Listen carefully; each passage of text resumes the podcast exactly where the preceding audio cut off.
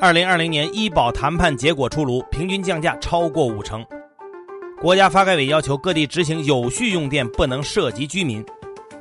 阿里增加股票回购至一百亿美元。财新 Morning Call 唤醒你的资讯早餐。今天是十二月二十九号，星期二。各位听友早，我是张红，欢迎收听今天的节目。先来听昨夜今晨的头版大事件。在昨天的外交部例行记者会上，有记者问道：连日来，美国驻华使馆多次转发美国国务院推特攻击中国共产党的治疆政策，称超过一百万维吾尔族穆斯林被关进拘留营，中方有何回应？外交部发言人赵立坚表示，美国外交部门在少数反华政客的主导下罔顾事实、无中生有，一再散布涉疆虚假信息，中方对此坚决反对，予以强烈谴责。还有记者问道，有报道称，预计全球明年生产的约一百二十亿剂疫苗中，富裕国家已经预定了九十亿剂。对大部分尚未获得疫苗的国家而言，中国疫苗可能是其唯一选择。中国疫苗存在临床试验数据不透明、制造和供应链等问题，这令人质疑中国疫苗是否可靠。赵立坚表示，中国已经有多支疫苗正在多国开展三期临床试验，进展顺利。中国已在国内批准疫苗紧急使用，未出现严重不良反应病例。迄今的临床试验数据初步显示，中国新冠疫苗具有较好的安全性和有效性。来持续关注电力紧张。近日，国家发改委表示，供暖季以来，电煤需求有所增加，但供应总体稳定，可以满足生产生活等用煤需要。针对新一轮寒潮来袭，预计全国用电需求还将攀升，将全力做好电力供应保障。各地执行有序用电预案，保证不能涉及民生领域，不能涉及居民。昨天呢，备受关注的二零二零年医保目录调整工作结果终于公布。今年国家医保谈判药品谈判成功率为百分之七十三点四六，平均降价百分之五十点六四。今年新上市的药品中有十六种纳入了医保。另外，这次医保谈判首次尝试对十四种年销售额超过十亿的目录内药品进行降价谈判，平均降价百分之四十三点四六。国家医保局相关负责人称，今年调出去的药品节约基金和谈进来的药品所花的基金预计差不多。本轮医保谈判一大热点是 PD-1 产品，也就是肿瘤免疫药物。它在去年的谈判充满意外，而在今年医保谈判中，国产 PD-1 产品全部准入医保，跨国药企集体失利。不过具体价格还没有公布。下面呢，再来说说阿里。几天前呢，受反垄断调查影响，阿里巴巴的单日市值曾一夜跌去超过九百亿美元。昨天盘前呢，阿里公告称，将2018年9月发布的总额60亿美元的 ADS 回购计划增加到100亿美元，计划有效期为两年，也就是持续到2022年底。目前呢，公司已经在当季度开始回购。然而，回购计划并没有阻止股价的继续下跌。昨天，阿里在港股继续低开，股价一路下行，截至昨天收盘，下跌了百分之七点九八。接下来还是疫情的相关消息。昨天，北京市顺义区全面升级防控措施，各镇街道实施一级防控措施，严格查证、验码、测温、登记四件套。文化和旅游部昨天表示，当前境外疫情加速蔓延，国内出现多点零星散发病例，还有局部聚集疫情，提醒广大游客，元旦春节期间合理安排行程，减少不必要出行，非必要不安排出境旅游，不要前往国内中高风险地区旅游。来看全球疫情数据。根据美国约翰斯霍普金斯大学统计数据，截至今天凌晨五点二十二分，全球新冠肺炎确诊病例已经超过八千一百一十四点六万例，累计死亡病例超过一百七十七点一万人。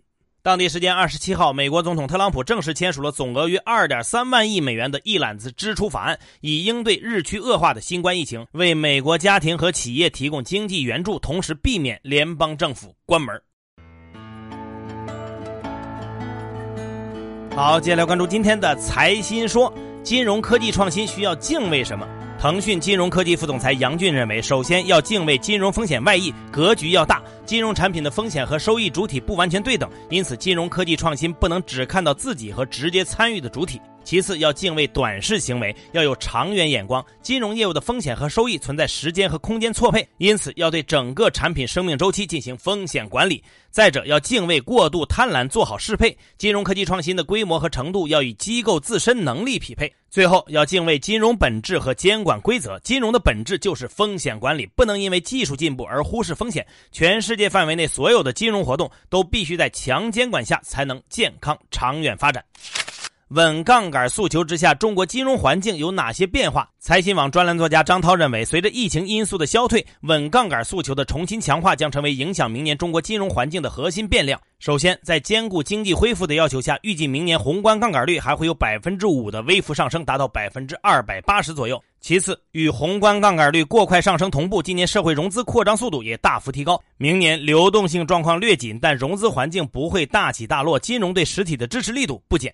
最后，三季度以来，人民币内外价格条件重返升值和加息组合，受美元弱势的影响，明年人民币内外价格条件虽然会在收敛区间内，但继续收敛的空间已经十分有限。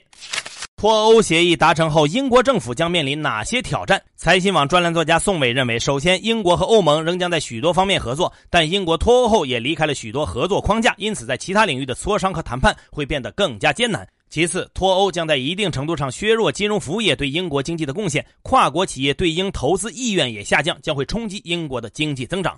再者，英国下一步必须和欧盟重新谈判与金融服务有关的一切，但是决定权更多掌握在欧盟手中。伦敦作为欧洲金融中心的主导地位已经开始削弱。最后，英国将面临苏格兰脱英的风险。苏格兰与欧盟经济关系紧密，且长期谋求脱英，此次英欧协议在一定程度上也将加剧激化苏格兰独立情绪。更多专家观点，请收听财新 FM。你可以通过财新 App 右上角的小耳机找到我们。接下来是一线短消息，看看今天有哪些重要资讯不容错过。商务部发布修订版鼓励外商投资产业目录，新规将从明年一月二十七号起施行。交通运输部表示，将组织网约车平台增设方便老年人使用的一键叫车功能，并争取春节前开通试运行。财政部表示，明年起社会公众可以直接使用财政电子票据进行报销。央行发布《公司信用类债券信息披露管理办法》，办法将从明年五月一号起施行。央行还发布公告，明确取消对做市商的行政审批和排名，鼓励符合做市业务条件的机构直接与交易平台签署做市协议。